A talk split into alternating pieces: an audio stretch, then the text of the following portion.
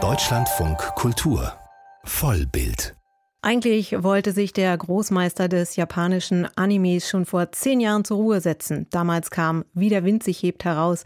Wie alle dachten, der letzte Anime-Film von Hayao Miyazaki.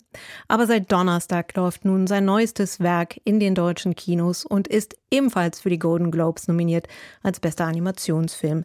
Der Junge und der Reiher.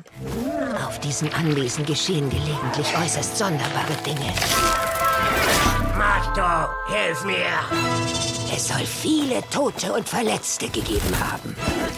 Ein kleiner Eindruck aus Der Junge und der Reiher. Über diesen außergewöhnlichen Animationsfilm spreche ich jetzt mit meinem Vollbildkollegen Patrick Wilinski. Patrick, Miyazaki stellt hier mal ja kein kleines Mädchen, sondern einen Jungen in den Mittelpunkt seiner Geschichte. Und das heißt, dass Der Junge und der Reiher biografisch gefärbt sei. Wie viel Miyazaki steckt für dich in der Hauptfigur? Ja, man konnte ja jetzt auch lesen, dass das wirklich so eine filmische Biografie sei. Ich glaube, da überspannt man etwas den Bogen, aber der Film beginnt im Jahr, in dem Miyazaki geboren worden ist, 1941, mit einem sehr zerstörerischen Luftangriff der Alliierten auf Tokio. Und im Krankenhaus stirbt eine Mutter, die Mutter des Helden Machito, ein zwölf Jahre alter Junge, der daraufhin mit seinem Vater und dessen neuer Frau aufs Land zieht. Und dort begegnet er einem Graureiher, der ihn in ein geheimes Reich lockt und ihm verspricht, dort kannst du deine Mutter wiedersehen. Und die Mutter von Miyazaki ist jetzt nicht im Zweiten Weltkrieg gestorben, sondern erst 1980. Aber es stimmt schon, dass diese Bindung von Miyazaki zu seiner Mutter sehr stark ist. Also die Mutter litt an Tuberkulose und zum Beispiel in Mein Nachbar Totoro leidet die Mutter auch an Tuberkulose. Die Sängerin aus The Castle in the Sky trägt den Namen von Miyazakis Mutter. Und überhaupt sagt er immer, alle weiblichen Figuren meiner Filme, egal ob kleine Mädchen oder große Frauen, sind nach dem Charakter meiner Mutter geformt. Das war wohl eine sehr starke, selbstbewusste Frau, die sich auch gegen Traditionen gewendet verwendet hat. Und hier im Junge und der Reihe kann man davon sprechen, dass das ein Film ja darüber ist, wie man mit dem Verlust zu einer starken Person umgehen kann. Wie dieser junge Machito versucht, den Tod seiner Mutter über seine spannende Reise in dieses magische Land irgendwie zu verarbeiten. Nun basiert der Film auch auf einem berühmten Jugendroman, der Miyazaki selbst sehr geprägt hat, nämlich How Do You Live von Gensaburo Yoshino. Wie findet sich denn das Werk nun wieder im Film wieder? Ja, dazu muss man wissen, dass auf Japanisch der Junge und der Reiher ebenso heißt wie das Buch How Do You Live. Es ist im Grunde dann doch eine Romanverfilmung und das ist schon spannend. Der Roman wurde nie ins Deutsche übersetzt, nur ins Englische und erschien 1937 und der erzählt von einem Jungen, wie hier im Film auch, der durch viele Begegnungen mit Freunden, Haushältern, Verwandten lernt, wie man leben soll. Das ist ein sehr ethisches, philosophisches Buch, vielleicht weniger ein Jugendroman und dieser Roman entstand halt nicht im Zweiten Weltkrieg, sondern in den 30er Jahren und das war eine Zeit, Zeit, in der Japan durch eine hohe Militarisierung und einer ja, großen Liebe zum Faschismus geprägt war. Und dass dieses ganze Buch ist eine Warnung vor den Folgen dieser Militärliebe.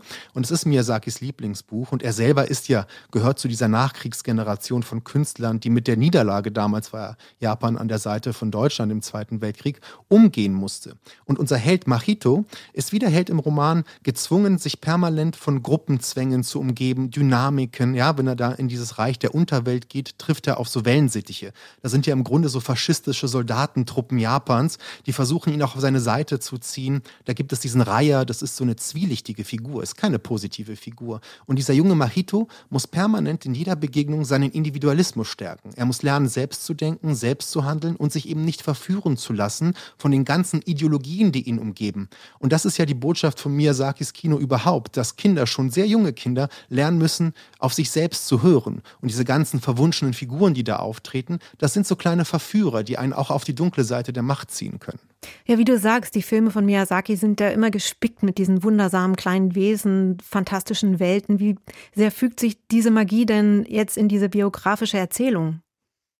Ja, ich würde sagen, das ist super gelöst wieder und vielleicht auch so eine Art Best-of seines ganzen Werks. Also es gibt wieder diese Bewegung von der Stadt aufs Land und auf dem Land ist da die Natur und diese Natur ist ja magisch aufgeladen. Es gibt diesen Reiher, es gibt so eine Armade an Fröschen, die Machito plötzlich auffressen möchte. Es gibt die sogenannten Warawaras, das sind so kleine weiße Kugeln, die so als Seelen wiedergeboren werden. Es gibt Karpfenmassen, es gibt diese faschistischen Wellensittiche. Also der Film ist sehr geprägt auch von einer japanischen Mythik. Also allein schon der Reiher, diese Figur des Reihers ist zum Beispiel sehr konnotiert mit Geistern, Göttern und Tod, ja. Anders als der Kranich, der mit Frieden und Glück zum Beispiel in Verbindung gebracht wird. Und gerade der Graureiher steht für, die, für den Übergang in ein nächstes Reich. Also es ist nicht so positiv formuliert. Auf der anderen Seite fand ich es wieder so spannend, um zu sehen, dass Miyazaki eben als gebildeter, weitgereister Mann eben viel europäische Kultur in so einem Film reinbringt. Also dieser Machito, seine Reise, das hat auch was von Mozarts Zauberflöte, nicht wahr? Dieser Graureiher ist so ein Papageno-Figur, eher ein Tamino und die reisen zu einem großen Magier wie Sarastro ins Zauberreich. Natürlich gibt es was von Orpheus und Eurydike in der Unterwelt, Odyssee von Homer. Also das ist ein Konglomerat von vielen Legenden, aber das wirklich Tolle und das Meisterhafte an diesem Film, finde ich, ist, dass Miyazaki etwas Eigenständiges draus macht. Es ist voll und ganz ein Miyazaki-Film, durchtrieben aber von vielen Legenden und Figuren, die wir kennen. Reflektiert Miyazaki denn auch seine eigene Rolle als Künstler? Ja, es gibt da diese magische Figur des Zauberers und in dem Moment, wo dieser auftritt, ich will nicht zu sehr spoilern, geht es damit, was kann ein Künstler bewirken überhaupt in einer Welt? Kann er Böses bewirken? Soll er Gutes bewirken?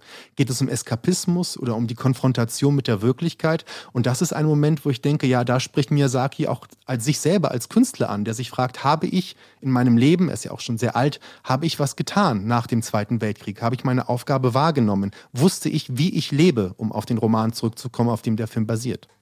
Patrick Wilinski über Hayao Miyazakis Film Der Junge und der Reiher, der läuft jetzt im Kino.